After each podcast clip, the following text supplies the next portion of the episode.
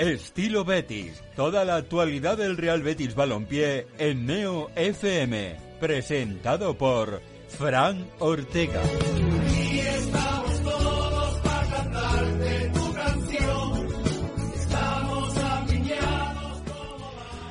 Hola, ¿qué tal? Bienvenidos, bienvenidas. Esto es Estilo Betis en Neo FM. Esto es Estilo Betis miércoles, un día más desde los estudios centrales de Neo FM, el equipo de Onda Bética que cada miércoles se encarga de realizar y dirigir este programa en el que le hablamos, como buenamente sabemos, de la actualidad del Real Betis Balompié. También analizamos y, y hablamos sobre bueno la, la actualidad más ardiente de, del Betis. Ya saben que todavía colea un poquito eh, esa polémica del partido entre Getafe y Betis. El otro día ante Leibar no fue menos. También hay quien se queja de una posible, más que posible expulsión de Orellana con el partido en empate. Pero en lo, en lo meramente deportivo, un Betis que sigue siendo incapaz de ganar fuera de casa. Solamente lo ha hecho una vez ante el Mallorca. Y que es incapaz de demostrar mucho. Un jugó a lo suyo, que está en la zona baja de la tabla, que está peleando por no meterse en descenso y un que peleando por Europa no fue capaz de doblegar a un Eibar y una vez más, eh, tanto los fallos en defensa como los fallos en ataque propiciaron un empate que poco le sirve a los de Rubi en esta semana previa en la que se enfrentará al Fútbol Club Barcelona, el regreso de Quique Setién al Benito Villamarín.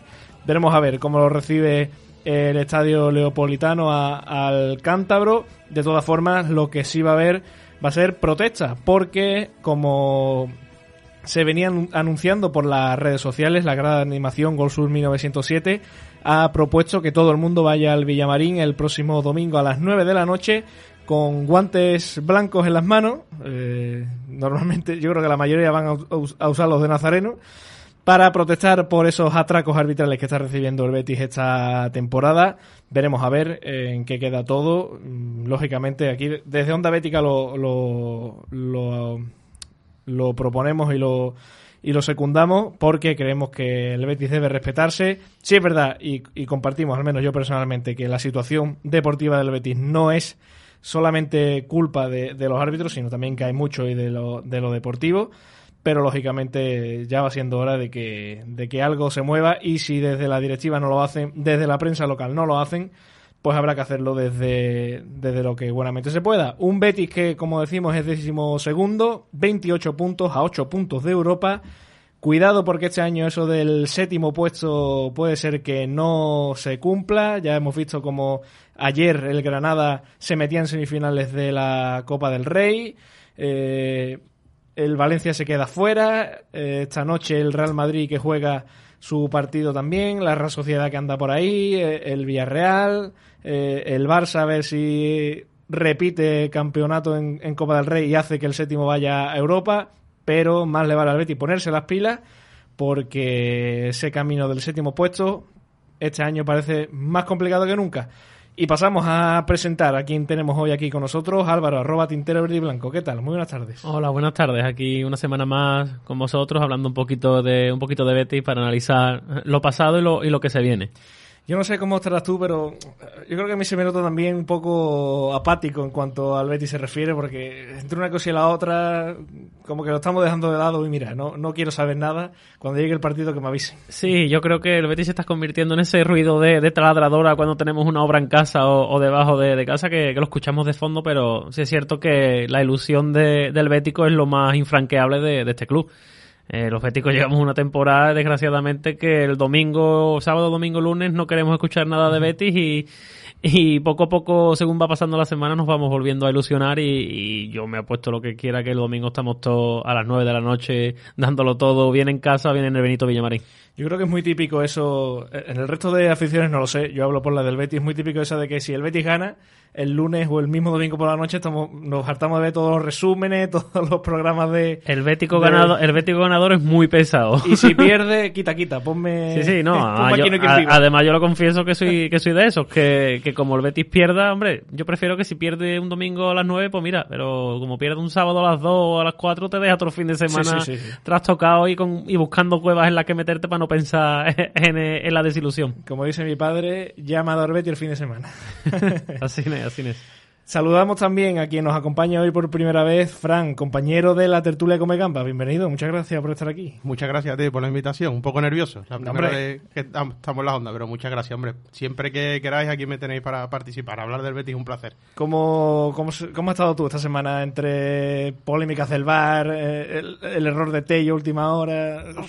bueno, ese grupo de guasardía, ¿no? Mientras veíamos, veíamos el partido. Ayer comentaba con Tintero en nuestra tertulia que estaba el Betis sufre una metamorfosis, ¿no? Sábado, domingo que perdemos o empatamos es tragedia, no queremos leer nada. El lunes ya empezamos poco a poco, bueno, vamos a ver qué ha pasado, se comenta, bueno, a ver los puntos, cuánto queda para llegar a Europa y ya martes o miércoles ya está uno deseando que juegue otra vez el Betis. Así que nada, muy ganas del domingo y creo que se le puede meter mano al Barcelona. Después hablaremos de todo ello. Antes tenemos que saludar también a quien tenemos al otro lado de las ondas telefónicas, nuestro compañero Pedro González. ¿Qué tal? Bienvenido. Buenas, muchas gracias. ¿Y tú qué? ¿Cómo te ha ido esa semana en verde y blanco? Bueno, pues sensaciones buenas por, por juego, pero, pero impotencia de que las ocasiones que está teniendo el equipo no se transformen y que se, se esté dejando los puntos a, raíz de eso, de estar fallando tanto arriba, porque al final no está siendo una cuestión de jugar mal, sino de tener eh, fallos arriba. Pues mira, ¿qué te parece si ya que estamos aquí los, cuatro empezamos con la tertulia y a los compañeros que están aquí en la mesa, ¿qué os parece que como Pedro, como está al otro lado del teléfono y por temas de retardo y todo eso, le damos a él la oportunidad de ir empezando cada vez que tratemos un tema? Así que Pedro, como además tú eres el experto en todo esto, ¿qué te parece si nos analizas el Betis que vimos en Ipurua el pasado fin de semana? Perfecto, bueno, pues eh, yo creo muy por parte porque el partido dio para bastante Creo que Rubi saca una alineación eh, acorde a lo que a lo que planteaba, con una salida de balón bastante estricta desde atrás, eh, siendo un poco cabezón incluso en la salida de balón que después a posteriori pues le cuesta el gol, pero creo que saca un equipo bastante acorde a ello, con, eh, con Canales alineados viniendo a recibir mucho de, Edgar anclado entre centrales, con siempre intentando atraer a los pivotes rivales para después atraer y salir por fuera con Emerson y, y con Alex y, creo que con balón el equipo estuvo bastante bien, supo sacar la pelota de atrás con bastante criterio, muy buenas combinaciones, pero que después cuando llegaba a tres cuartos de campo, cuando tenía espacio y superioridad en el ataque, como que se atascaba, se le las ideas y dimos un Betis que cuando llegaba a área, como ya digo, eh, daba una sensación un poco frío, un poco gris del equipo y bastante diferente a la que se veía eh, respecto a lo que podríamos disfrutar en campo propio. Entonces yo creo que sí que igual es un poco lo que nos pasaba la temporada pasada, que el equipo cuando era presionado salía muy bien de la presión, pero que después llegaba a campo a campo contrario cuando debería verticalizar e intentar finalizar la jugada, se acababa atacando. Sin balón, creo que el Betis hizo un partido bastante competitivo, de hecho anuló eh, bastante los centros de, de no permitió un ritmo muy alto de juego, creo que supo muy bien lidiar con, eh, con, lo que quería plantear Mendilibar, y en la segunda parte sí que se plantea un poquito más un, un correcalles, o sea, el Betis podría haber salido eh, ganador o perdedor, pero al fin y al cabo acaba fallando y, son las cosas del fútbol. Así que yo creo que, el Betis no dejó malas sensaciones, pero nos deja a todos los béticos, como he dicho antes, la impotencia de no haber llevado eh, los tres puntos de Ipurúa una vez más por cuestiones individuales de, fallos de cara fuerte.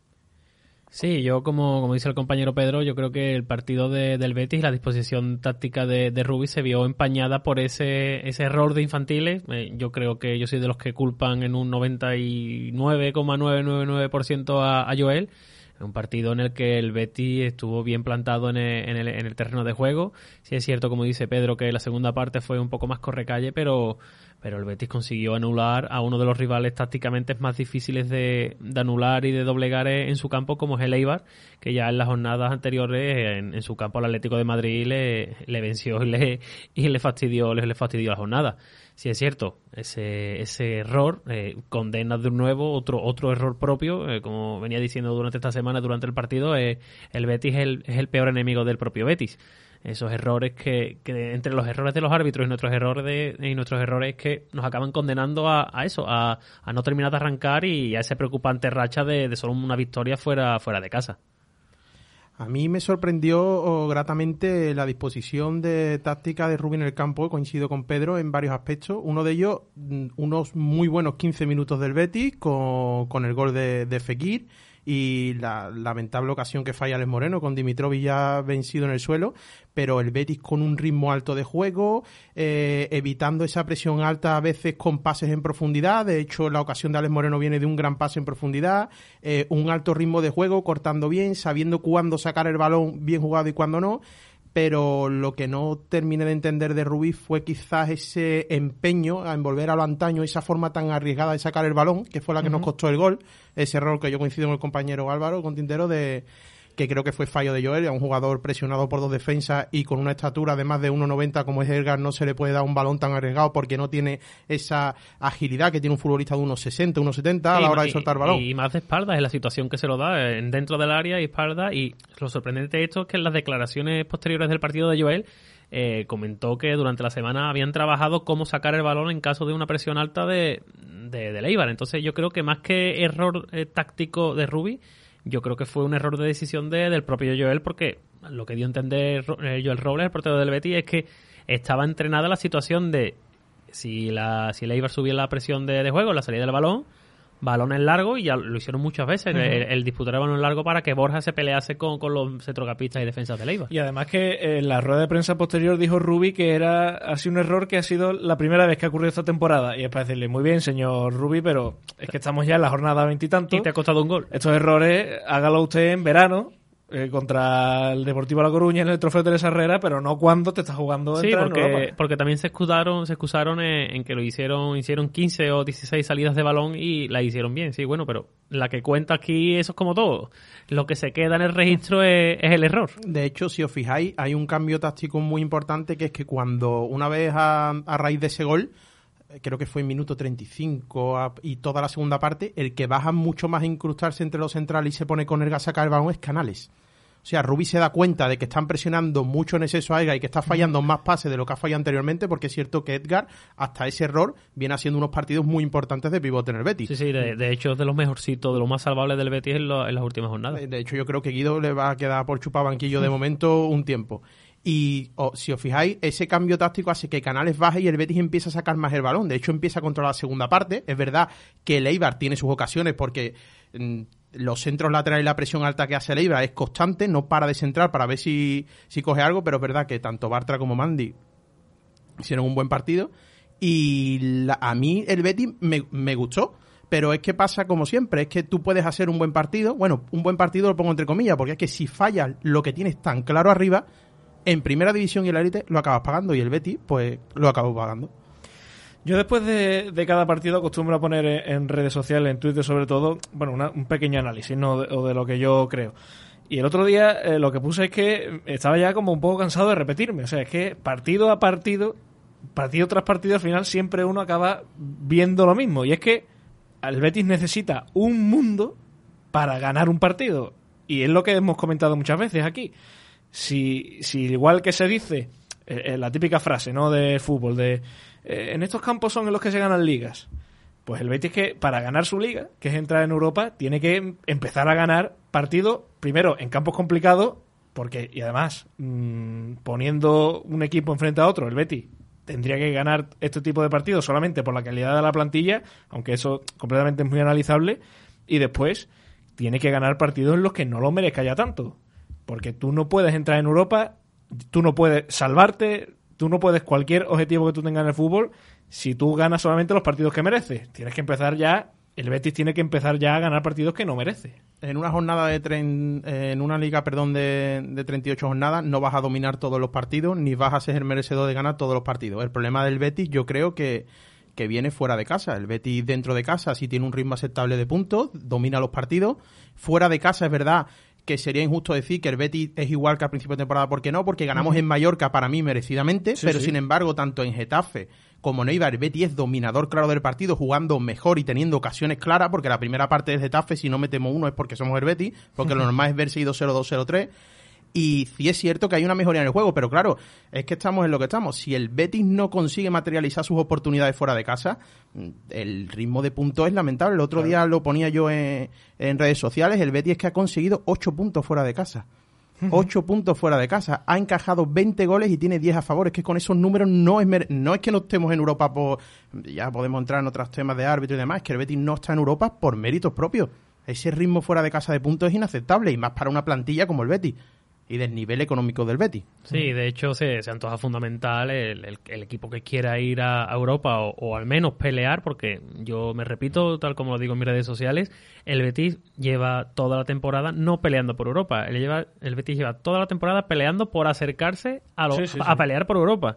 ¿Qué pasa? Que ganando un solo partido en toda una temporada, más de media temporada, difícilmente se haga eso. Ya te pones a mirar el calendario y en la victoria o al menos sacar cuatro puntos en, los partidos de Getafe y Eibar se ha antojado fundamental porque ahora te pones a mirar el calendario y las próximas salidas del Betis son Leganés, que es un campo hmm. complicado, es un equipo que está subiendo bastante sus prestaciones y es un partido yo creo que nos va a presentar mm, mm, una mezcla entre las disposiciones de Eibar y de Getafe. Después del Leganés eh, viene el Mallorca, pero es que después vamos a Valencia, que el Valencia ya se va a estar jugando bien Champions, bien su, su puesto europeo en, Liga.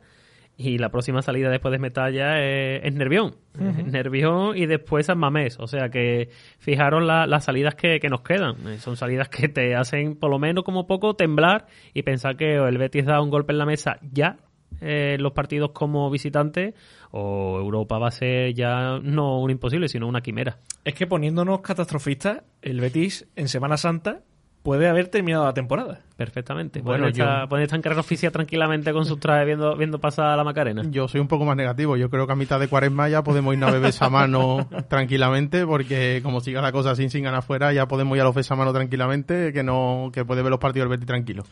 Pedro, que hace tiempo que no te escucho. Yo creo que sí, bastante en la línea de, los compañeros. Creo que eh, para entrar en Europa y puntuar fuera de casa, pues pasa por ganar sin, sin a veces merecerlo, porque si os fijáis lo que muchos equipos que están ahí arriba eh, les pasa, hacen partidos igual más discretos, igual planteamiento más defensivo, que dejan un poco más de la portería contraria, pero pero la que llega la enchufan. Tenemos el ejemplo perfecto de esta semana de Getafe San Mamés, que todo, cada llegada a área, área rival acaba en jugada peligrosísima o, o, de gol. Entonces, ese, ese veneno arriba, esa eh, manera de hincar el diente es lo que hace diferente a, los equipos que van a luchar con el, con el Betis en Europa. Entonces, si, si el equipo le empieza a tener esa chispa arriba, se va a complicar muchísimo, porque sí que creo que en campo propio es de uno de los mejores equipos de, de, los que están peleando por Europa, que sí que se sabe defenderse muy bien, que ahora está basándose más en sacar la pelota, porque antes realmente eh, lo que hablabais antes de que el Rubi decía que esto es la primera vez que pasa, es que obviamente que es la primera vez que pase, porque nunca ha hecho planteamientos así. Desde luego, o sea, nunca Rubi, los primeros partidos de, liga, incluso en casa, planteaba partidos que, eran realmente absurdos porque era encerrarse, esperar al rival y salir a la contra con futbolistas como Canales, como, como Fekir, que yo realmente no creo que sea lo que, que más le beneficie, de balones en largo, y igual dejando bastante de lado la salida de balón. Ahora que ha empezado a ejercer salida de balón, pues normal que los errores lleguen ahora porque que realmente es el principio. Por eso yo creo que se debería igual un poquito antes haber, haber comenzado con esto. ¿Cómo, ya que has sacado el tema de Rubi, ¿cómo veis a Rubi en el banquillo del Betis? ¿Lo veis perdido?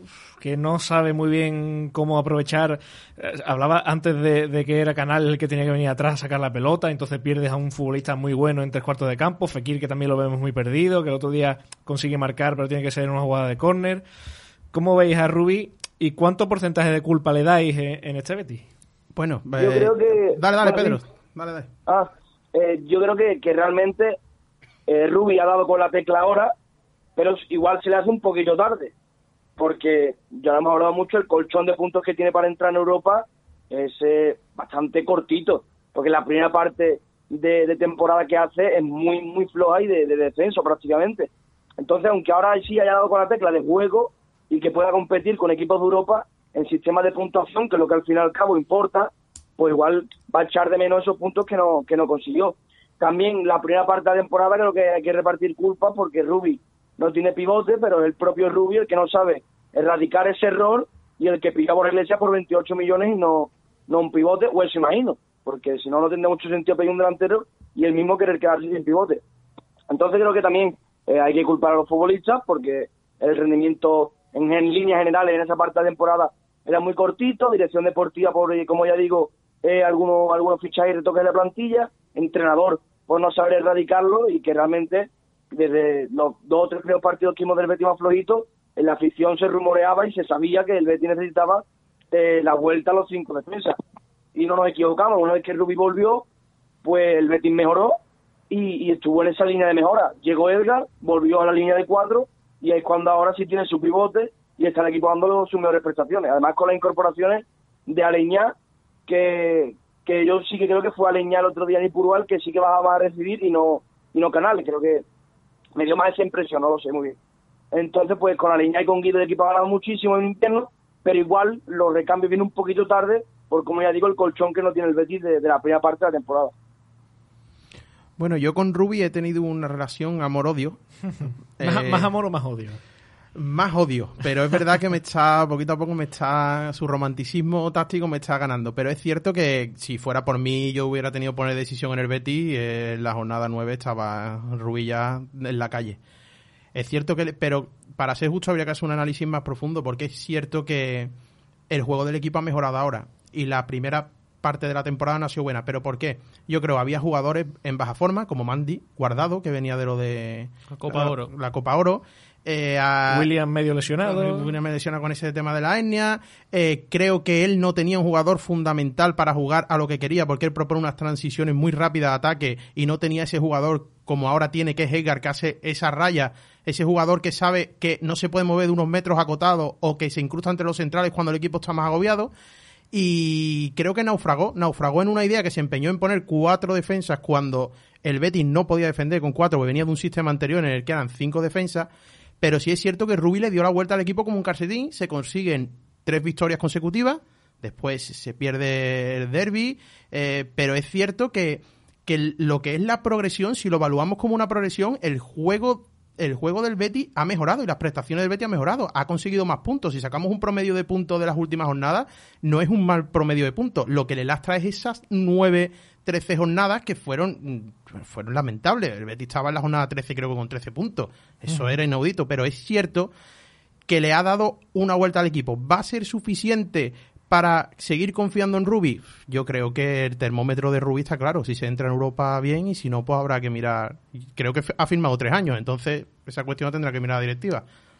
Sí, el gran problema, como estáis comentando, de Rubí es que ha desperdiciado la pretemporada, o bueno, que el Betis de Rubí ha tenido como que 5 o 6 meses de, pretemporada, desde julio hasta noviembre o diciembre, prácticamente el partido noviembre, el principio de noviembre, final de octubre, que fue el partido de, de Anoeta, que dicho por el propio Rubí por, y por jugadores, fue, fue ahí cuando se sentaron, cuando tuvieron que hablar, el cambio de dinámica, cambio, cambio de táctica, cambio de dibujo.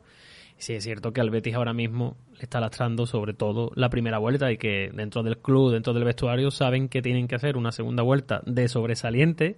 Ya no te digo de, de UEFA, tienen que hacer una segunda vuelta de Champions. No, no. El problema, el problema es que ese pivote defensivo que todos veíamos que todos veíamos ese agujero, esa, esa autopista en el centro del campo, eh, hubo errores como poner ahí a, a Captún. Captún, el pobre ahí, claro, el chaval pues, lo ponían Pero ahí y decía, bueno, es lo que tenía también. pues, bueno, pues venga, pues yo juego aquí, tú me pones aquí, pues yo. A Edgar le ha venido como, como agua de mayo a Rubi. Yo creo que, que si los béticos estamos contentos con el despliegue de, de Edgar, yo creo que Rubi da palmas con las orejas de- de lo que le ofrece el chaval, porque sí, Guido Rodríguez ha llegado, pero Guido Rodríguez ahora mismo eh, ve, ve pasar a los jugadores como el que ve pasar a Ferrari. Eh, él mismo lo ha dicho en una entrevista, que, que la liga tiene mucho ritmo, es más rápida, eh, la toma de decisiones tiene que ser más, más, más instantánea. Y yo creo que a Guido, cuando coja el ritmo, va a ser a lo mejor en el último partido, los dos últimos partidos de liga. ¿Qué pasa? Eh, Ruby parece que ya ha dado con la tecla y el Betis, sinceramente, lo que le falta es la suerte que siempre nos suele faltar. Porque creamos ocasiones, defendemos bien, llegamos a puerta y de hecho es que de los últimos goles siempre marcamos los más difíciles. Porque el gol de Leiva del otro día, yo creo que ese gol lo ensayamos 50 veces y lo metemos dos. Y después ocasiones claras de Borja, de Lore, de Canales, la, la de Tello de- del mano a mano de mano de la jornada.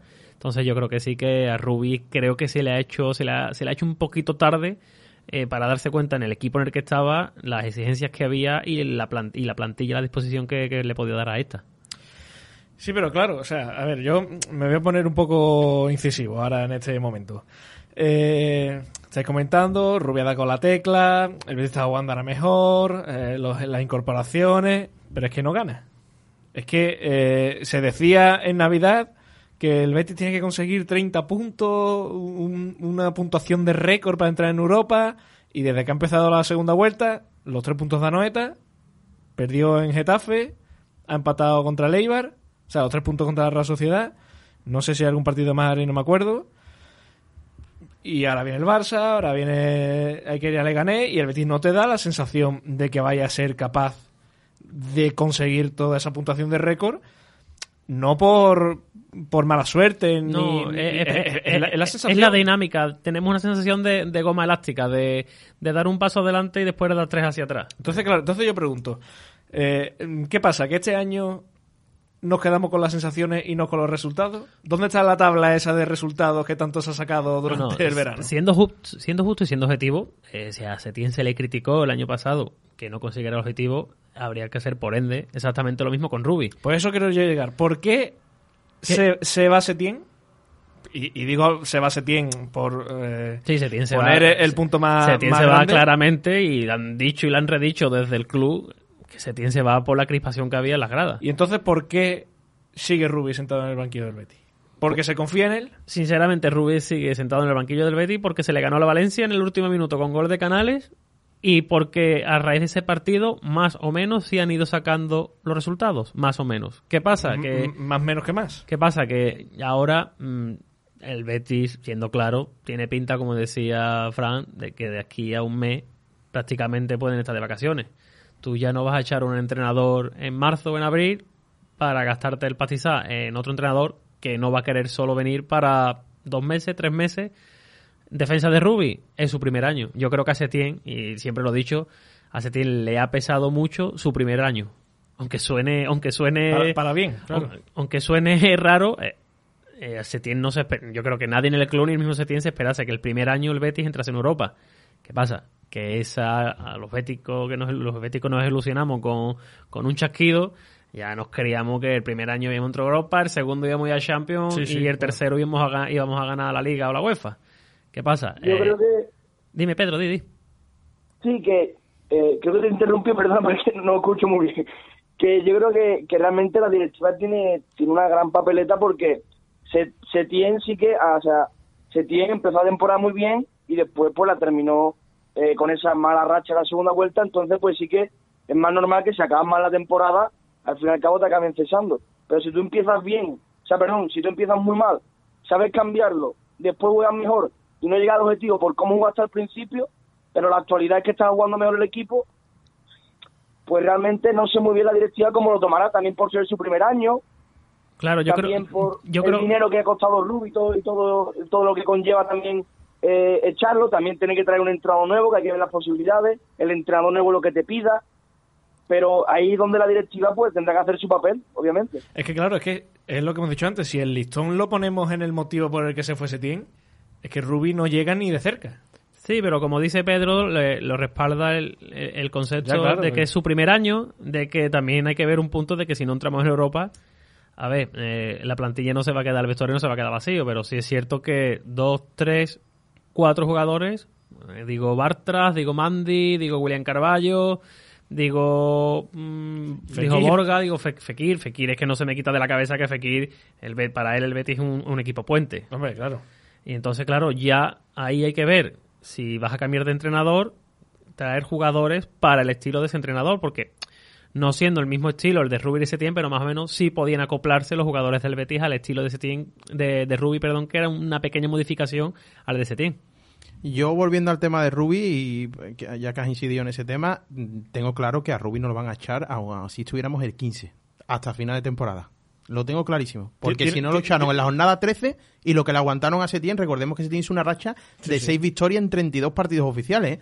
Que es que nosotros decíamos, lo van a echar esta semana. No, pues esta semana tampoco. Te mete 4-0 levante, ¿no? Que recordemos que todo el mundo dice, no, es que Setién se quedó a 3 puntos de Europa. Sí, le ganó un Madrid en Chanca y al Huesca descendió en casa.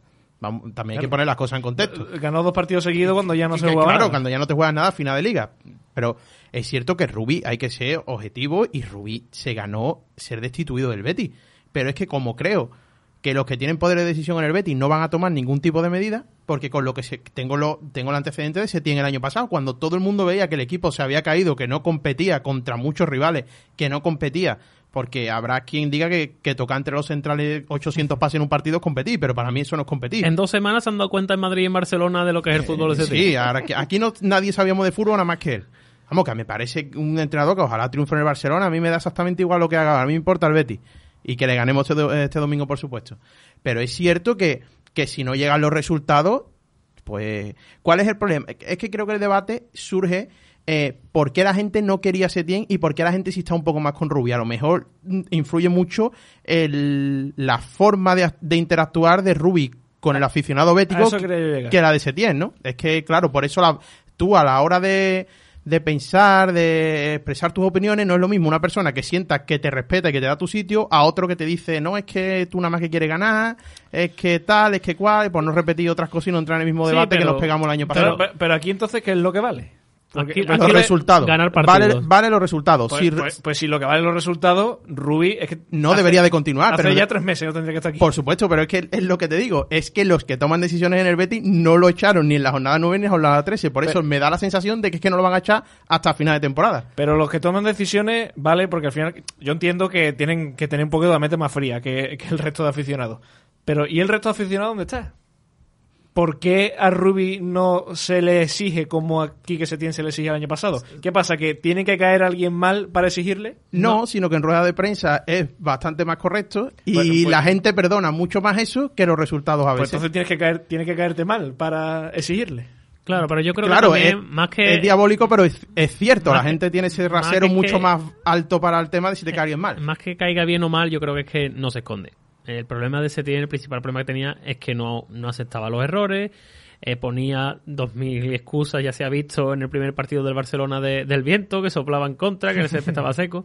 Y Rubi, pues, para bien o para mal, te acepta en una rueda de prensa que ha merecido perder, que se han cometido estos fallos, que el problema ha sido de fulanito, que el problema ha sido de menganito. Y yo creo que también la gente lo que ve, y yo lo que veo es que, por lo menos, eh, durante un partido, eh, saca diferentes, di- diferentes artimañas para, para ganar, o para intentar ganar al menos. Si no le funciona una cosa, varía durante, durante el partido. Yo creo que la gente ve una mezcla de eso. Eh, como tú dices, Ale, con los resultados en la mano, yo, como dice Pedro, el Betis no, no lo va a destituir. Yo creo que no lo va a destituir al- en- durante toda la temporada, simplemente porque el entrenador que querían en el Betis como recambio Rubi está ahora mismo en el Barcelona. Porque ahora mismo también destituir a Rubi, ¿a quién te traes? Si el gol de Canario no entra, se tiene está aquí en diciembre. Pues sí. Porque el famoso viaje a Bilbao era para lo que era, eso lo sabe todo el mundo. Vamos, lo sabe todo el mundo. Es eh, medio es- público. es- es voz Voz populi. ¿no? Vamos, sabemos que está aquí. Yo, vamos, yo de hecho le di las gracias al Barcelona porque haya firmado a Setién. Por si echan a Rubí que venga otro. Pero es cierto que se está haciendo injusto en el sentido de que se latizó mucho más a Setién. Pero entiendo que la gente, eh, es lo que comentaba Álvaro, ¿no? Quizás eh, que juegue contra Getafe, Getafe te pinte la cara y tú no compitas en toda la segunda parte del año pasado y salgas y digas, no, es que no me ha dado tiempo a preparar partido porque vengo de UEFA. Hombre, que usted es un entrenador de élite, Las que no me puede decir esas es cosas. que doce- usted es que las del. Claro, es que dígame usted que Bordalás plantea un buen partido y que el Getafe ha sido mejor. Y te compro el argumento. Es que en, en muchos partidos el rival va a ser mejor que tú. Pero no me vendas historias ni motos porque a mí eso es que me cabrea más. Que es cierto que se, que se está perdonando mucho a Rubi. Mucho. Yo ya te he comentado antes. En la jornada 9 o incluso en la 13, yo cuando el partido... mm, Me acuerdo al principio de temporada que decíamos... El Betis que no empieza ganando ningún partido. A ver si una vez nos ponemos por delante y, y podemos gestionar el marcador. Nos ponemos por delante contra la Real Sociedad y nos dan un baño en la segunda parte que hay muchos jugadores que no salieron ni del vestuario. Bueno, Javi García Javi ya García en, está todavía buscando Odegaard. eh, en prejubilación dorada, que está ya Javi García aquí en Sevilla. Y es que me acuerdo de ese partido y ese partido es de bochornoso. Bochornoso. Entonces, es cierto que Rubí debería haber sido destituido hace ya tiempo. Pero le han dado esa confianza y es verdad que el equipo, dentro de lo malo que tenemos, la situación que tenemos, que es que estamos el 12 y a 6 puntos creo del séptimo, si no me corregí, creo que A estamos a seis 6 pu- puntos a del seis séptimo, puntos del que no es séptimo. seguro que haya clasificación europea. A 8 del sexto que es el Atleti. Por eso digo, es que son fallar. Tienen que fallar ellos tres partidos y ganar nosotros todos. Por eso digo que en cuaresma, si queréis, podemos quedar ya a beber esa mano Sí, no, tranquilamente. Y más, que no... y más esta temporada en la que no es como el año pasado, como temporadas anteriores, que, que enlazar dos, tres victorias te subía mucho la clasificación. El Betis ha enlazado tres, cuatro partidos entre victorias y empates y creo que lo que le recortó, se separó bastante de los puestos de descenso, pero Europa creo que lo recortó, fueron dos puntos, no le recortó más. Y es que tú ahora mismo ves la liga y la Real Sociedad va a fallar poquito. El Getafe jugando mejor, jugando peor, ahí está, los terceros, cuando nos creíamos todos que todos decíamos en julio, verás tú el Getafe este año entre Liga y, Ya caerá, y ya caerá. Y- pero es que ahí los tiene. Y, y el Atlético de Madrid con Bordalás en la recámara por si Simeone este verano no sigue. Ves al Sevilla, que el Sevilla ahora mismo entra un poquito en barrena por el tema de la Copa del Rey, pero el Sevilla antes o después va, va a resurgir, porque el Sevilla sí tiene ese, ese, gen, com- ese gen competitivo que le ha dado disputar tantas finales estos años. El Atlético Madrid, que sí, que no tiene delantero, pero que el Atlético Madrid se va a seguir ahí, el Villarreal, el Valencia, el Atleti, es que miras para arriba y dices tú, "Uf, madre mía, es que ya no es lo que nosotros hagamos. Es que lo malo de la situación del Betis es que depende de muchos equipos, depende de seis o siete equipos. Yo ese análisis lo hago más mirándome a mí. Digo, yo me miro en el espejo y veo al Betis y digo, es que da igual que pierdan. Si es que puede ser que incluso perdiendo ellos no ganemos nosotros. Claro.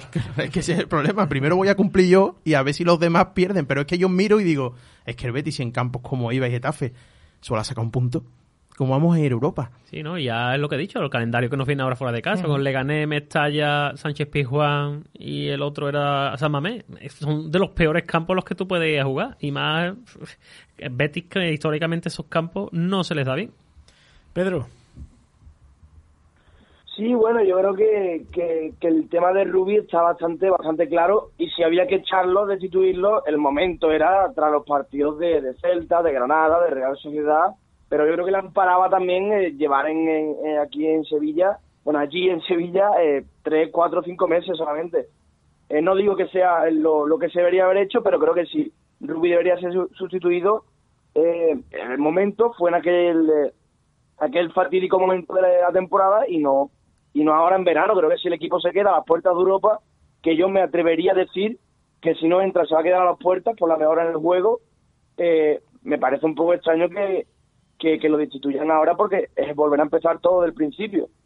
Entonces, pues tampoco lo sabré muy bien. Respecto al rendimiento de los demás, pues eso es solamente en rezar porque realmente el Sevilla ya sabemos todos lo, lo bien que está compitiendo a pesar del bajón de Mirandés y ahora el empate el otro día del primo frente al, al Alavés, la Real eh, sí que bueno tiene sus partidos de, de Copa del Rey, el Atleti Bilbao también, de hecho yo creo que me atrevo a decir que Atleti Bilbao, Granada y Osasuna van a quedar por detrás del Betis, creo que al Atleti Bilbao le faltan muchos recursos ofensivos, hablando un poco más tácticamente, creo que le falta un poco de recursos ofensivos para optar a puestos europeos, pero sí que Villarreal, Real Sociedad, Sevilla, Getafe, obviamente Atlético de Madrid, eh, son huesos muy duros de roer y aunque el Betis le pueda ganar el gravedad a algunos, eh, por puntuación aún lo tiene lo tiene bastante complicado. Entonces, el tema el tema sigue estando ahí. Tenemos que cumplir nosotros, pero también necesitamos que fallen ellos. Que fallen ellos, pues también pasa por nosotros porque nos queda eh, ir a jugar a Valencia, que no lo he comentado, pero también es un equipo más que capacitado para estar en esos puestos.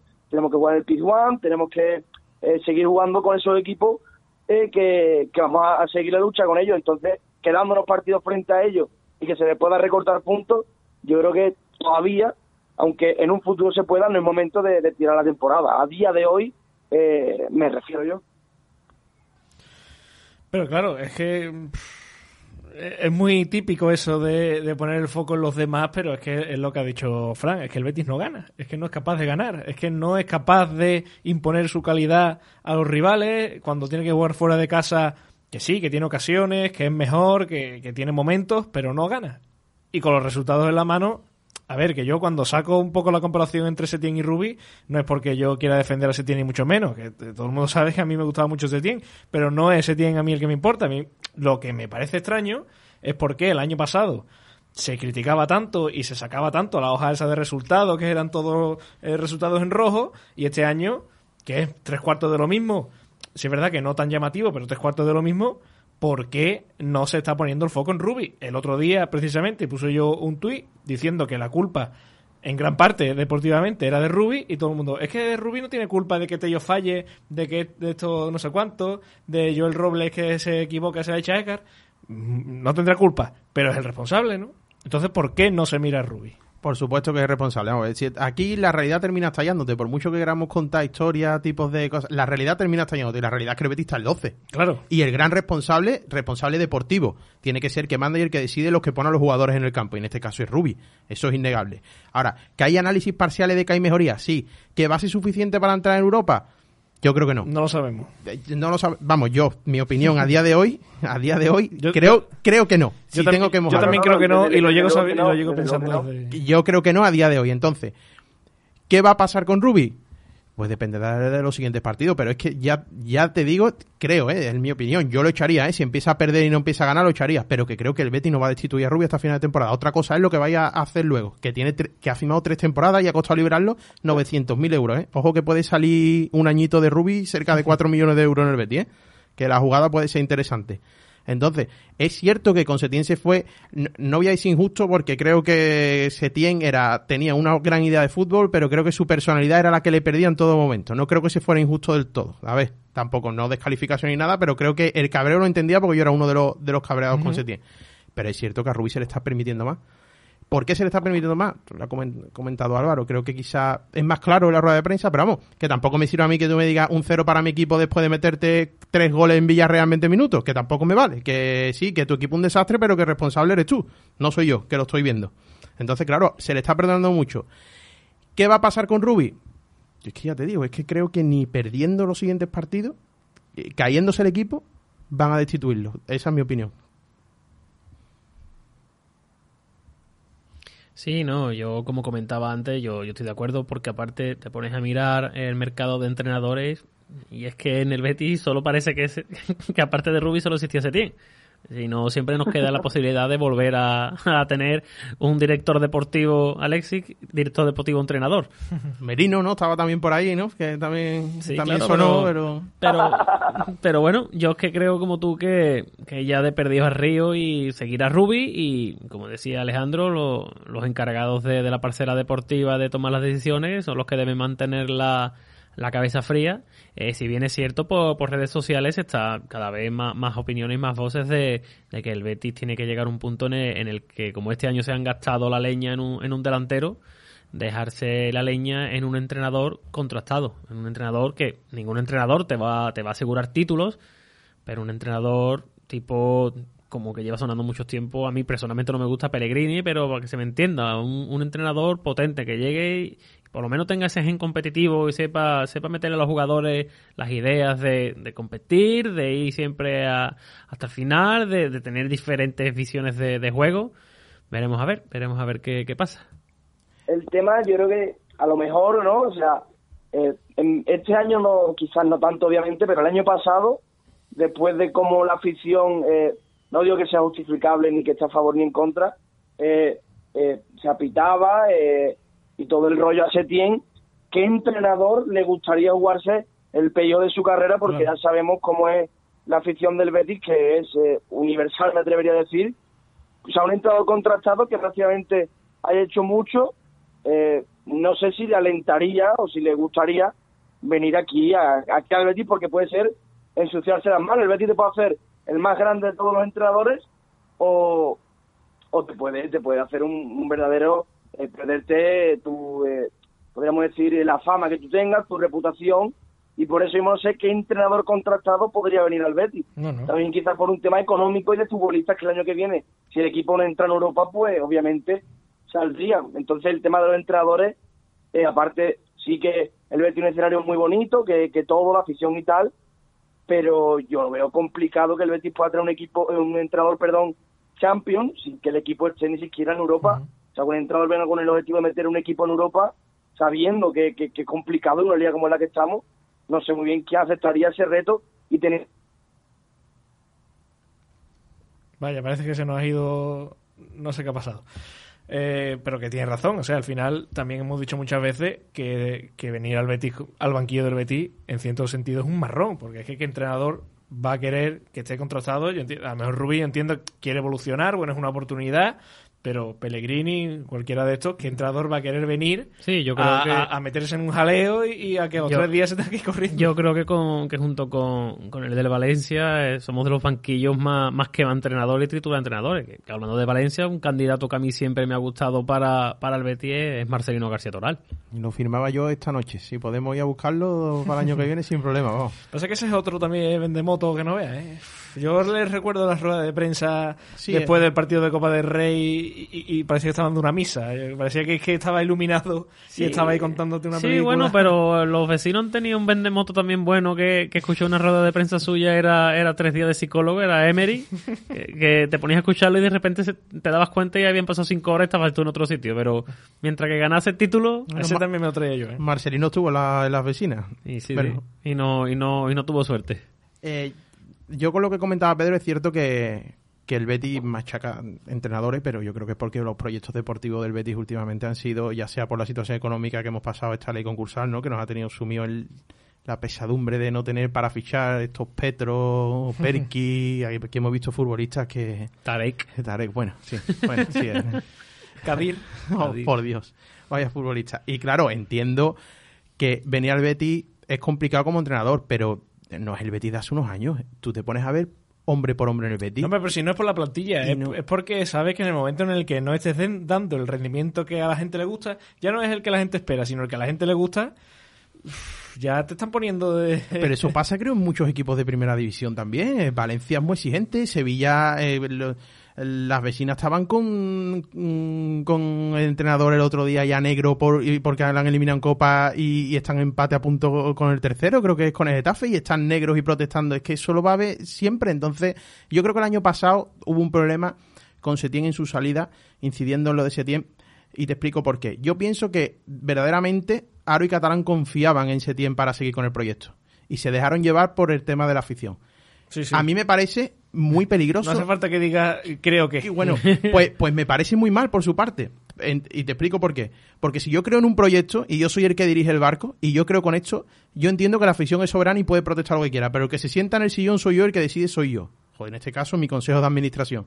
Y si yo entendía que Setién era la persona ideal, Setién debía haber seguido en el Betis. Lo que pasa es que después hay declaraciones del señor Aro que no entiendo, que hizo en una peña diciendo que no podía seguir porque le había faltado respeto a la afición del Betis. Bueno, pues esto es muy sencillo. Coja usted una rueda de prensa, diga que va a seguir el señor Setién y que Setién le pida disculpas a la afición. Mira, si no me han entendido este año mi discurso, si mi discurso a veces o no me sabido expresar conforme a los sentimientos del Betis, y se arregla y punto. Y Setién está este año de entrenador aquí. Era una solución más que viable hacer eso. Si de verdad creían que era el proyecto, oye, adelante. Si yo soy el que se sienta en el sillón y yo asumo las consecuencias. Yo creo que este entrenador vino aquí para un proyecto de tres años, era el segundo, el segundo no ha salido bien, pero yo creo que este es el proyecto a seguir. Se ha instalado un sistema de juego, se ha instalado... Perfecto. No ha, Ay, sali- no ha salido bien, pero muchos firmaríamos estar ahora mismo co- como estábamos el año pasado. Bu- Bueno, No, no, no en sensaciones de juego, sino en puntos y en, y en, bueno, en, y- y en vivos en Copa. En punto quizá, porque estábamos vivos y en Copa, claro, pero las sensaciones del juego No, del Betis, claro, la- vamos, tampoco es que ahora sean mucho mejores. Claro, ahora hay sensaciones buenas de juego, pero es verdad que no controlamos los partidos. Al fin y al cabo, el deporte, este deporte es la pelotita. Si entra la Sí, pelotita sí, sí. la otra rey, los puntos, yo como digo siempre, los balances en la jornada 38. Hombre, se pueden hacer antes si es demasiado malo. Si en la jornada 38 el Betis no está en Europa, el proyecto de Rubi en el Betis el primer año es un fracaso. Que se quiera seguir con este proyecto, bueno, pues ya tendrán que evaluarlo el Consejo de Administración.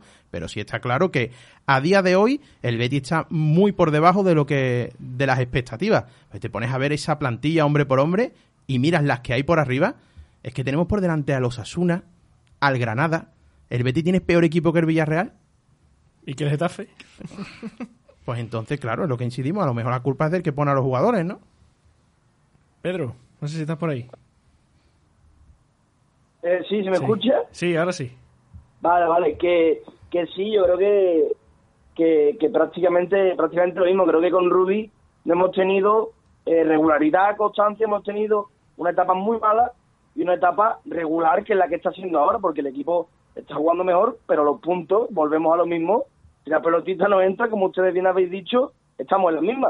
O sea, al fin y al cabo el equipo con tiene, a mí personalmente, como opinión mía, en mi humilde opinión, creo que el juego dejaba mucho que desear, se llegaron a semifinales de Copa de aquella manera, por mucho que me duele y por mucho que disfrutara aquella etapa del equipo, y, y con Rubi yo pienso que, que se juega o que dan mejores sensaciones que con Setién, pero si la pelotita no entra, que, que, que venga quien sea, que, me da igual realmente. O sea, al, al fin y al cabo, esto es fútbol y lo que nos importa es que llegue mayo y el equipo esté en la, en la pugna por Europa y jugándose los puestos europeos. Por muy bien que haya jugado el equipo, si durante el año la pelotita no ha entrado, pues las consecuencias eh, deberían ser prácticamente las mismas y no creo que la afición esté contenta de que el equipo juegue bien y que, y que al final acaba la pelota no entra. Es decir, creo que le pasado al Betis ni jugaba bien y por eso la afición no estaba contenta. En mi, no sé, mi, mi opinión sobre el tema de cómo jugaba el Betis el año pasado y cómo juega este.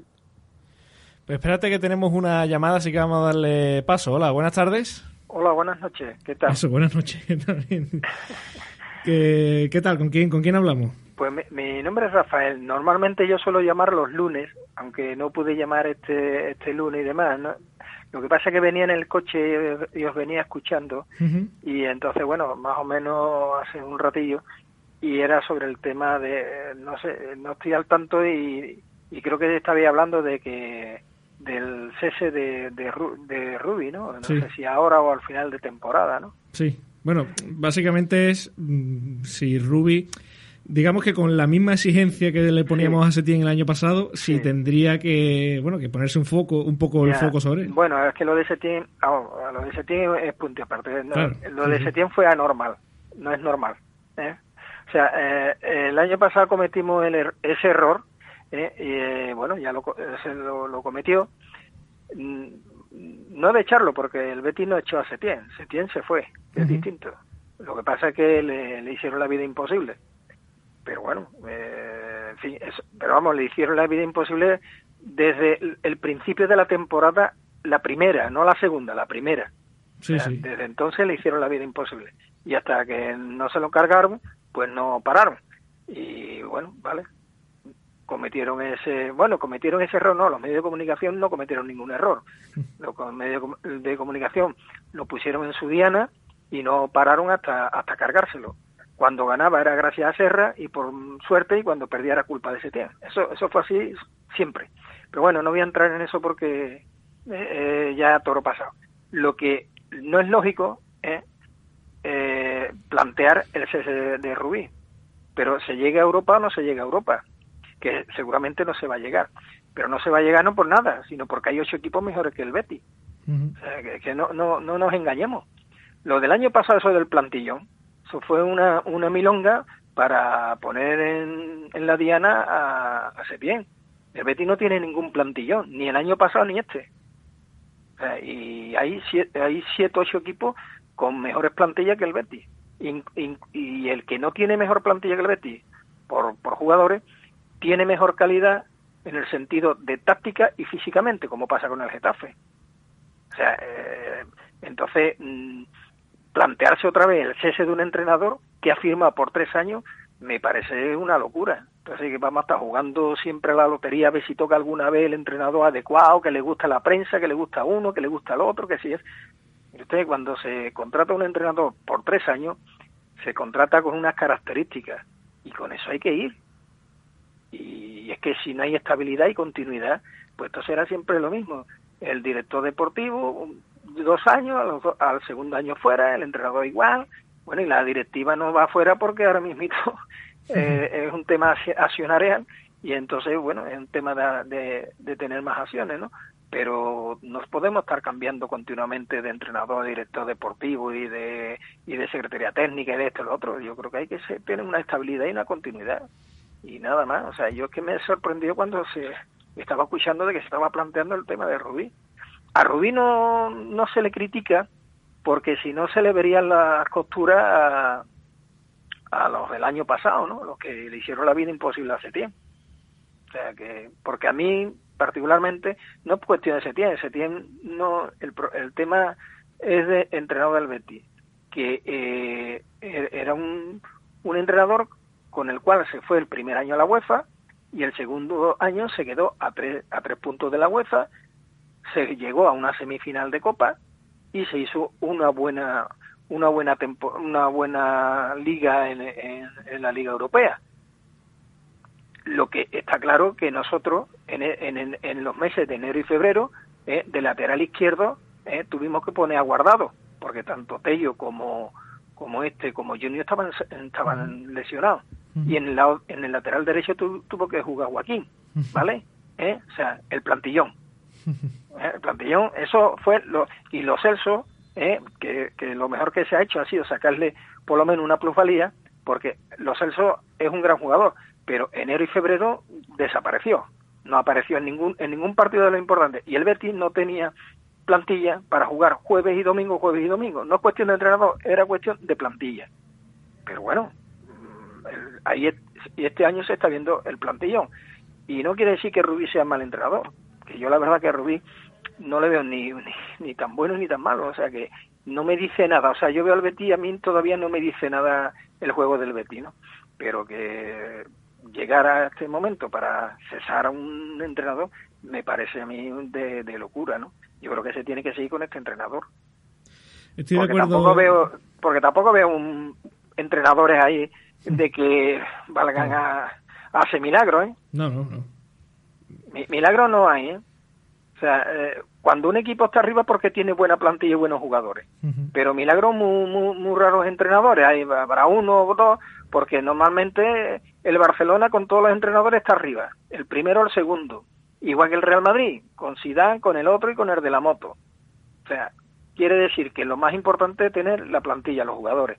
El entrenador, hay momentos, depende de qué equipo, pues que se nota la mano del entrenador, ¿no? Pero la mayoría depende de, los futbolistas. Si tú tienes un buen plantel, seguramente, y no tiene un mal entrenador, pues seguramente eh, tendrá éxito. Por lo menos esa es mi opinión, que quería expresarla eh, viendo que os estaba escuchando cuando venía en el coche, ¿no? Yo estoy completamente de acuerdo con, con, usted, Rafa, sobre todo, eh, en parte en todo y también, por supuesto, lo de la estabilidad. Pero claro, lo que estábamos planteando es que si, si, el, si la vara de medir se puso el año pasado tan alta con lo de Setién que no le aguantábamos nada, entonces este año a Rubin lo deportivo. yo, yo, yo, eso lo entiendo, pero aunque eso es que, vamos a ver, lo que eh, hemos visto que lo del año pasado un error, no podemos caer en que este año otra vez, por el hecho, por el hecho de que el año pasado sea un error, vayamos a cometer otro error. A mí particularmente, yo eh, te doy la razón en que evidentemente la vara de medir no es la misma. Claro que no es la misma, y eso se sabe, ¿no? Ni por parte de la afición, ni por parte, ni por parte de los medios de comunicación. Y no me vale el tema futbolístico, porque yo todavía estoy esperando a que alguien futbolísticamente hablando me diga que Setién en el Betis ha hecho un mal trabajo. Yo todavía lo estoy esperando. Que alguien me convenza de que, de que Setién, futbolísticamente hablando, haya hecho un mal trabajo en el Betis. Cuando a mí alguien me, me demuestre eso, pues yo diré, pues, pues mira, ya, tiene usted razón. Pero a mí no me puede demostrar que me digan que ha ganado cinco partidos de 25, porque eso no es verdad. Habrá ganado cinco o seis o siete partidos de 20 o de 15 o de 16, pero ¿cuántos ha perdido? Que también, por ejemplo, este año, eh, eh, el tema de que dice, no, es que el Betis no gana, ¿no? Por el tema de Rubí, no gana, no gana. Es que está, y, yo pregunto, al Sevilla, al Atleti de Bilbao, a la Real Sociedad, al Getafe, a todos estos equipos, al Atlético de Madrid, al Madrid, al Barcelona, ¿cuántas veces se le ha, perjudicado al los árbitros? Ya. ¿Cuántas? ¿Cuántas? ¿Alguien, algún... El, el, Sevilla puso el grito en el cielo por el gol este que le anularon. Y luego empató el partido, o sea que pudo perfectamente. Eh, y, no sé, eh, yo pregunto al Atlético de Bilbao, a la Real Sociedad, los que están arriba, ¿no? ¿Cuántos, cuántos arbitrajes? ¿Quién ha protestado este año del VAR y eso? Pues el Mallorca, los Asuna, en fin, y sobre todo el Betis, ha sido el más perjudicado. Y luego, ¿cómo se come que un equipo que recibe más faltas que ninguno sea el más tarjeteado? ¿Eso cómo se come? ¿Cómo se come que el día del Getafe con el Betis este Damián ocho faltas y no lleve ninguna tarjeta y gana esas dos faltas y tarjeta amarilla. O sea, mm. es que eso hay que también analizarlo. Entonces no puede ser totalmente Rubí. que, que, no eso que no es una cuestión de ser victimista. Que eso no es cuestión de ser victimista. Que si al Atleti de Bilbao, a la Real Sociedad, a todo esto, lo hubieran hecho los mismos arbitrajes, las mismas concesiones del bar que nos ha hecho a nosotros, pues a lo mejor resulta que estarían a dos o tres puntos, no estarían a ocho puntos. Y, a lo mejor, y, a lo mejor, el Betis no sería y a lo mejor el día, el día del español, si nos pitan el penalti o los dos penaltis que nos hacen, pues resulta que, que entra el bar, pues resulta que, ese partido no lo llevamos, son dos puntos más. Si el día del Getafe eh, nos pitan el penalti, pues es otro punto más. Si el día del derby resulta que entra el bar y, y, y, con, y tiene la misma aplicación que el día del Villarreal, pues resulta que también son dos penaltis. por la, por la misma regla de tres, que yo no voy a decir ni que los del Sevilla sean penalti, ¿eh? yo no lo voy a decir, pero que si eh, medimos todo como el penalti que nos pitaron en Villarreal, pues evidentemente cada vez que un tío se cae en el área es penalti, porque hay roce. Pues sí, la verdad es que este año... Esa vara de medir con nosotros no la aplican. No es la misma vara de medir que la aplica a la Real, a, a la Leti Bilbao, al Sevilla, a la Leti de Madrid, al Getafe, que el Getafe ya llevamos, ya lleva algunos penaltis bastante a favor porque todavía está la mano esta del Getafe en el partido con el Valencia, que sacó de la misma raya con la mano. Y no entró ni el bar ni nada y se vio claramente que, que, el balón no entró dentro por, por la mano del tío, del defensa. Entonces, esa, esa vara de medir tampoco nos la han aplicado a nosotros. A mí me gustaría saber esa vara de medir que se lo aplican a esos equipos, a ver si tendrían 38, 36 y 35 puntos. A lo mejor tendría 31, 32 y estaríamos a 3 o 4 puntos de, de del objetivo. Mm. O sea que esa, porque nosotros tendríamos más y a lo mejor los otros tendrían menos. O sea que eso, eso es importante eh, en, en, un, eh, en una liga de los, de los tres puntos. Es que de, de sumar un punto a sumar tres, pues va mucha diferencia, ¿no? Pues sí, desde luego es, digno de análisis también.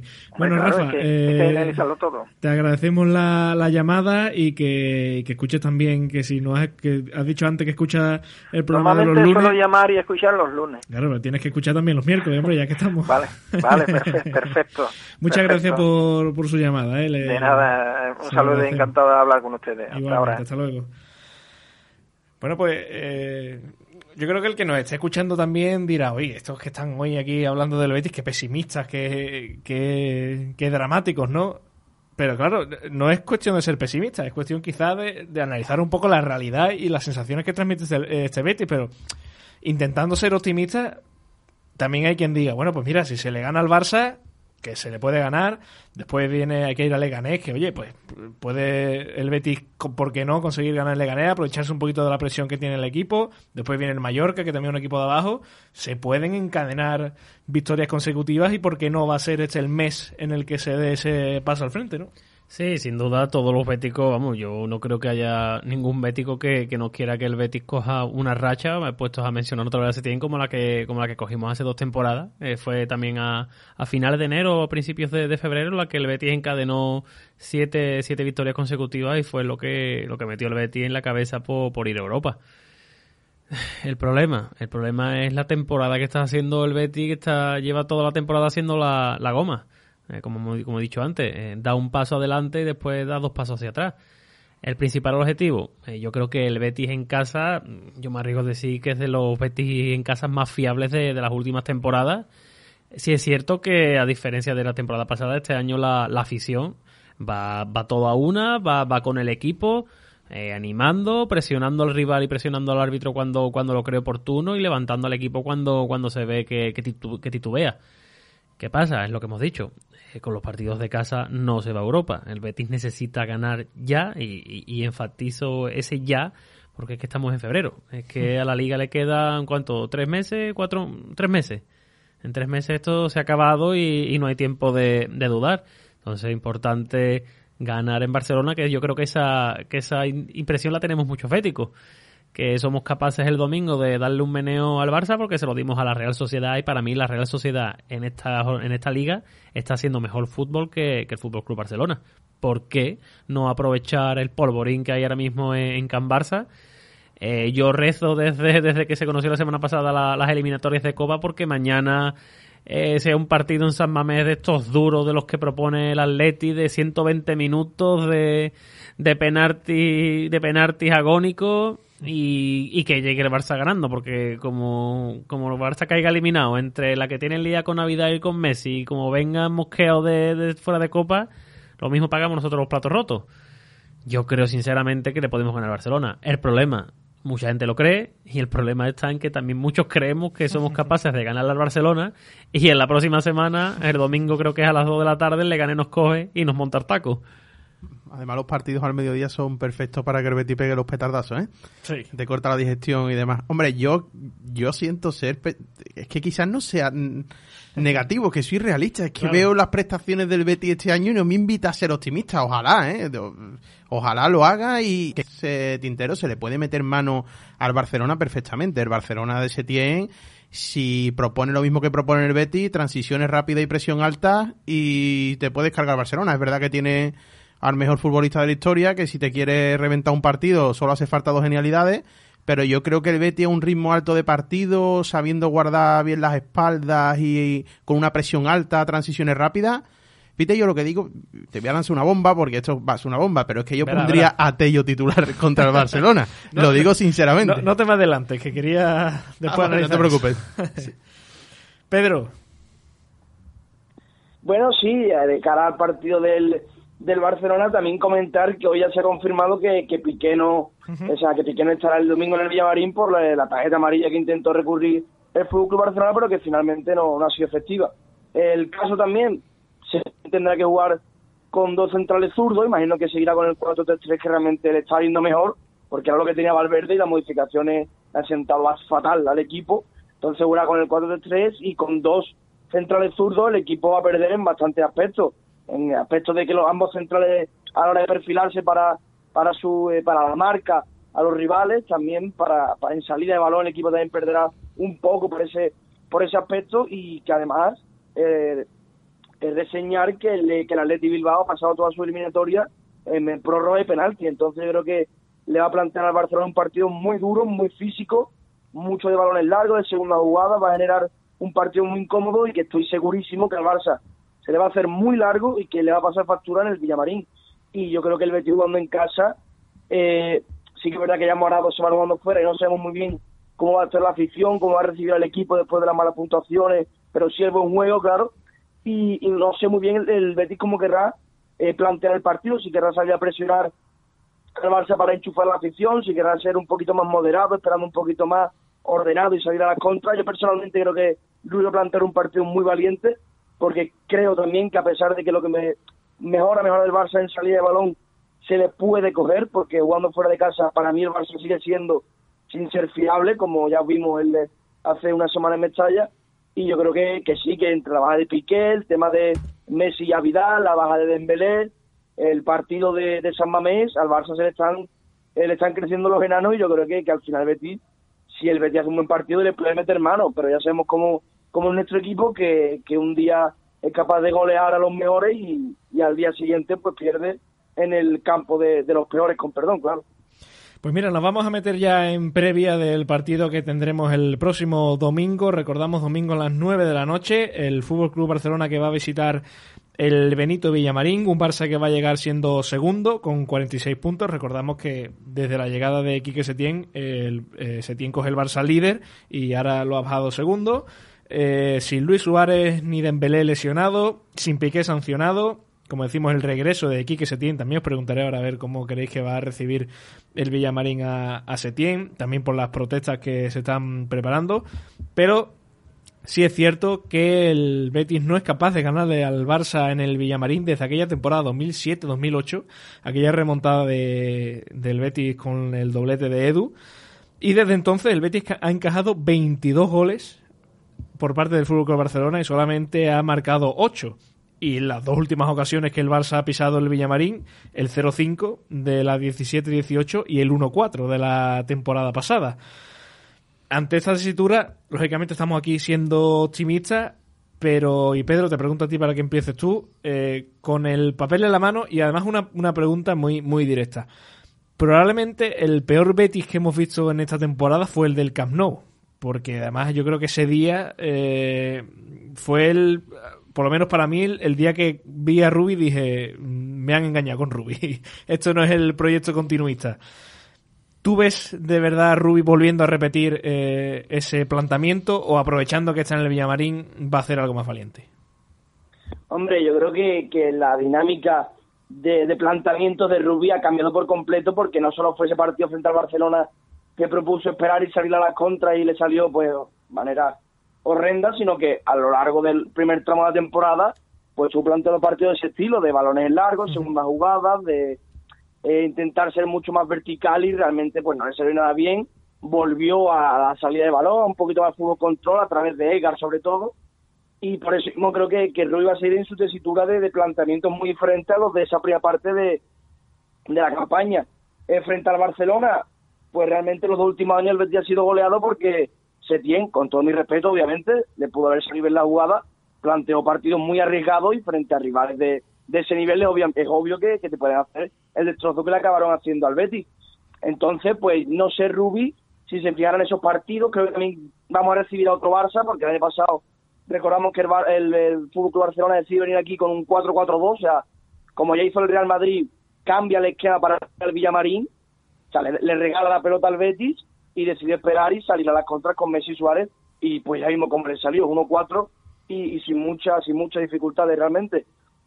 Entonces, mi apuesta, realmente yo creo que Rui va a seguir en su tesitura de planteamientos como, como local, de, arriesgado, de tener la pelota, de ejercer el fútbol control, de entrar eh, por los carriles exteriores con, eh, con Alex y Emerson, eh, con Edgar, Canales, Aleñá, yo creo que el 11 será el mismo que el de que el de Ipurúa, me atrevería a decir yo que, creo que sí, con Joaquín, con la duda de Borja y Loren, yo creo que, que estará, estará Loren, por decirte alguno, pero realmente no tengo ni idea, también Nabil Fekir, entonces pues yo, eh, esa es mi opinión, creo que Rui va a seguir en la misma dinámica sin tener en cuenta el rival al que tiene, al que tiene enfrente. Sí, yo creo que va a ser un partido de estos de los que todos los jugadores quieren jugar, de estos partidos en los que los jugadores dan ese ese 125, 130% a sabiendas del rival que tienen delante, a sabiendas de que lo están viendo en todo el mundo, de que hay 400.000 cámaras de, de televisión. Eh, sí es cierto que deberíamos aprovechar el momento actual que se vive en el Barcelona, eh, como bien reconoce prensa cercana al club catalán, eh, los jugadores ahora mismo en el vestuario no, no terminan de coger los conceptos que, que quiere imponer ST, ya eso lo vimos aquí, es, es un fútbol que una vez que los jugadores lo, lo automatizan es muy difícil que lo suelten, pero yo creo que se asimila la misma dificultad para dejar de jugar ese estilo como para asimilarlo.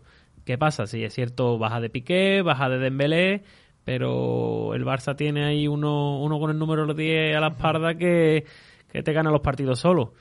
Yo sinceramente estoy confiado en que el domingo podemos podemos ganar. De hecho tuve tuve la suerte de, de, estar en el estadio la última vez que se le ganó, que fue aquella noche de 2008, esa remontada con con Edu y Don de Héroes y yo lo veo lo veo factible. Como he dicho anteriormente y me repito, yo espero que el partido de mañana en San Mamés sea un partido largo, duro, pesado y que lleguen aquí lo, lo más cansado posible. Eh, como comentaba Alejandro, recibimiento a Setién, también lo he comentado yo por mis redes sociales, yo, yo espero que se le dé el protagonismo que merece, o sea, ninguno. eh, es entrenador del Barcelona, es nuestro rival. El que quiera aplaudirle, que lo aplauda cuando salga a los jugadores a calentar, o cuando el mismo Setién salga a saludar a Jardinero y a los utilleros de, del Betis pero durante los 90 minutos se tiene es enemigo público número uno, al igual que los 11 que van a ir vestidos de, de azulgrana. Mm, de, seríamos torpes en no aprovechar uno de los mejores valores que tenemos este año en el Villamarín, que es la, que es la afición. Pues yo sinceramente tengo dudas de qué va a plantear Rubi, porque si bien es cierto que ya al Betis solo le vale ganar, si el Betis estuviera en una situación en la tabla en la que es más cómoda que le valiera un punto, a lo mejor planteaba un partido parecido al que planteó allí, porque sabe que a Setién le puede el estilo de Setién lo que peor le viene es contragolpe. El año pasado el perdía muchísimos balones con una presión alta, te robaban el balón y te montaban un contragolpe y te marcaban un gol. Entonces tengo la duda. Creo que va a ser valiente en su apuesta, porque al Betis solo le vale ganar. Y sabe que si gana el Barcelona es un suspirito que coge más, eh, digamos, en, para estar en el banquillo verde y blanco. Entonces, ¿qué creo que va a proponer? Pues creo que va a proponer lo que si no va, es un 11 calcado al del Getafe, va a ser parecido. Eh, y yo, lo, que te lanzaba antes, para mí yo pondría mm, jugadores rápidos por banda. Creación rápida, transiciones rápidas, cogerlo al Barcelona despistado y sobre todo porque si nos fijamos en, en, el último partido del Barcelona, se te instaura en tres cuartas de campo tocando el balón entre los centrales casi en la línea al centro del campo y a la mínima pérdida en dos toques si tienes jugadores rápidos le creas una ocasión de gol y ahora que está ese germen de que está creando, ¿no? De esa idea de fútbol, como dice Álvaro, yo creo que es el momento idóneo para meterle mano al Barcelona. En el momento que la idea empieza a calar más y porque vamos, si hay un equipo en el mundo en el que esa idea de Setién va a calar y, y va a ser efectiva, yo creo que es en ese equipo. Entonces, claro, creo que es el momento idóneo, pero claro, tenemos la suerte de que vamos a contar con un jugador más porque la bomba tirada ayer por Messi a través de Instagram, eh, espero que sirva eh, para nosotros porque el vestuario aquello tiene que ser ahora la Guerra Fría. Sí, como decía Fran, yo creo que debemos aprovechar y, creo que deberemos tomar eh, el papel que tomó Leibar y el Getafe contra nosotros de aumentar la presión, presionar arriba la salida de balón y aprovechar las dudas que puedan surgir en, los centrales, sobre todo del Barcelona, que son los responsables, como ya sabemos, en el estilo Setién, de comenzar a sacar el balón. Fundamental también, yo creo que, como decía Fran, eh, y pese a que no me gusta, o por lo menos no me gusta la temporada que está haciendo, yo creo que sería un partido para, para aprovechar a, a Tello. Esa, esa, tiene velocidad, se pone de gol yo creo que jugará. Es que la frase aprovechar a Tello es como. Sí, pero a ver. Es una forma de cargarte ya esta maldición. Le metes un gol al Barcelona y ya la gente sabe que aquí en el Betty pasamos del cielo al infierno corriendo. Le mete un gol al Barcelona, hace un buen partido y se acaba la crisis Tello. Es un riesgo, sí, pero es un riesgo que si te sale bien, a, a Tello psicológicamente lo vuelves a poner arriba. Que te sale mal, bueno, pues que no se arriesga no gana. Es que siendo objetivo tampoco tienes a nadie que esté bien de caragol en el Betty. Es que tampoco lo está Borja Iglesias, lo está Loren, pero lo estaba Loren, pero no está jugando de titular, que es, otro tema que si después quiere charlamos sobre él, pero es que no hay nadie que es cierto que lo más difícil en el fútbol es ponerte caragol, que después la falla vale lo mismo que el que no se pone, vale lo mismo que yo en mi casa en el sofá, no mete el gol y no pasa y no pasa nada, pero es cierto que tiene una facilidad pasmosa para ponerse de caragol y son yo no me entra en la cabeza las cosas que fallan, de verdad, es que no, no lo entiendo. Pero yo no sé cómo metió aquello del Hombre, realmente Dime, Pedro. Realmente, realmente sí que también tío, se pone muy fácil de caragol, pero porque entra el último minuto de partido y si él, si entra de titular, también es capaz de ello cuando el equipo rival está fundido, pues, pues imaginaros. Además también, yo creo que ahora mismo la pieza que más fácil se está haciendo me marcar goles, aunque sea sorprendente, está siendo Joaquín. Joaquín ha metido no sé cuántos goles con jugadas de, de, entrada de inversión por derecha que le acaban a él en el pie para empujarla, para definir de cara a puerta. Y Joaquín está viendo portería con mucha asiduidad, solo hay que ver su, su cifra. Respecto al Barcelona, creo que hemos visto dos Barcelona eh, este año. Uno que proponía un fútbol mucho más de posición, mucho más de, de toque y dejando mucho de lado la verticalidad pero que cuando perdía estaba muy bien organizado y sabía presionar muy bien. Entonces, asfixiaba al equipo en su campo realmente sin crearle mucho peligro. Y el otro Barcelona que hemos visto ha sido uno muy vertical como el del Levante, pero que después en defensa le costaba muchísimo organizarse, se convertía en corre-calle y que podría acabar eh, saliendo mal esa jugada a Setién.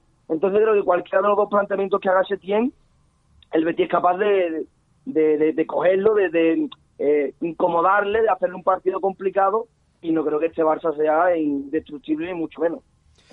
Yo la verdad es que pienso que sí es verdad que ahora mismo está el Barça en ese momento idóneo para pillarle, mm, sobre todo porque va a venir Setín al campo donde mejor lo conocen, donde los rivales, donde bueno, donde los jugadores del Betis mejor lo conocen, saben perfectamente los automatismos que tiene.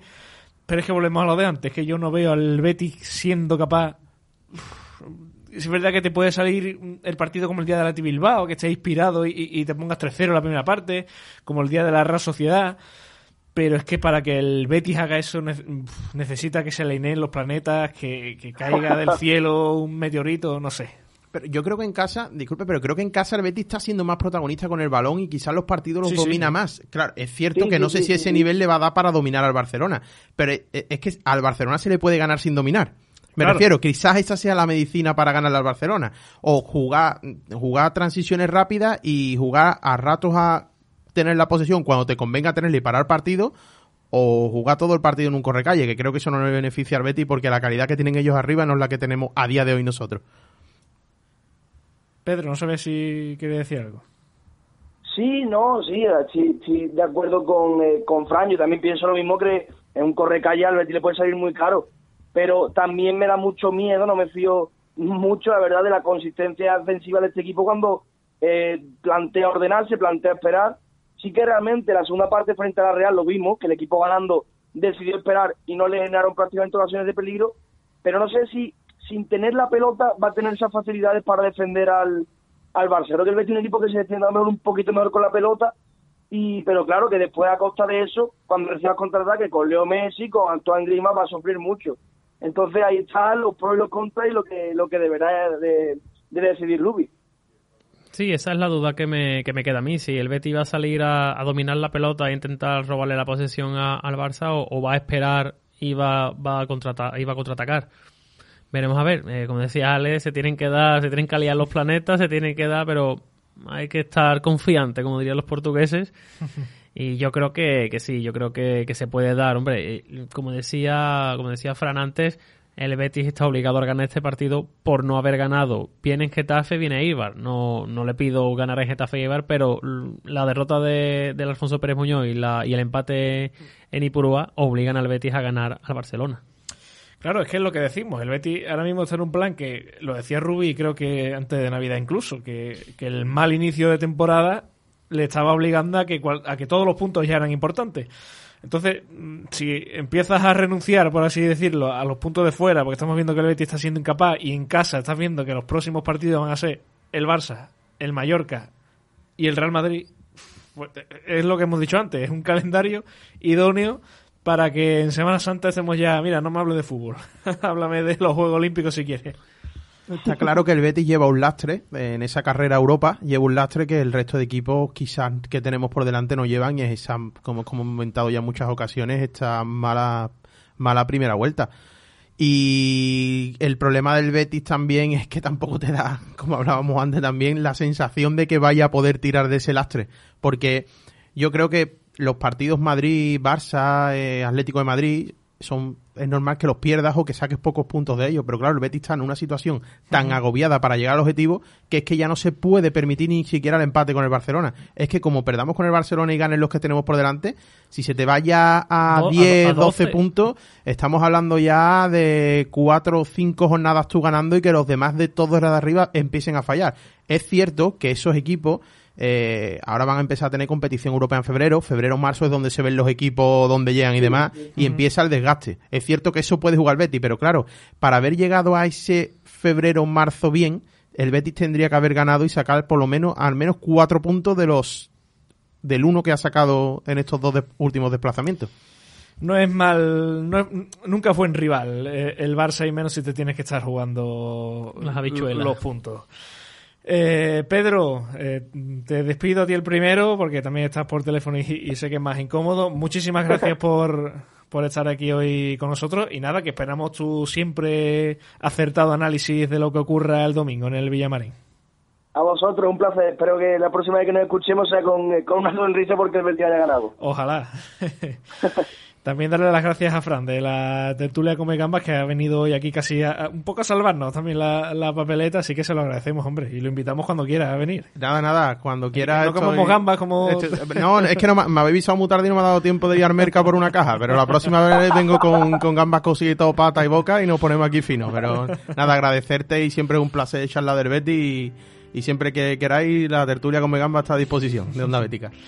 Y también a nuestro ya queridísimo Álvaro de arroba tintero blanco. No te pelees tanto, hombre, con la gente, que no merece la pena. Es que soy un incauto y me da por hacer encuestas buscando polémica y nada, la polémica que me acaba encontrando a mí. Y nada, un, placer estar con vosotros y recordarle a los oyentes que el que vaya el domingo al Villamarín que no se olviden esos guantes blancos para protestar de forma pacífica y silenciosa contra el maltrato arbitral. Que aproveche que ya los vamos a tener que ir sacando para los que nos ponemos la túnica dentro de unos no, meses. Y si no, a la casa del Nazareno ya está. que ya le pegue una agüita y le quite los manchos de cera. Eso es.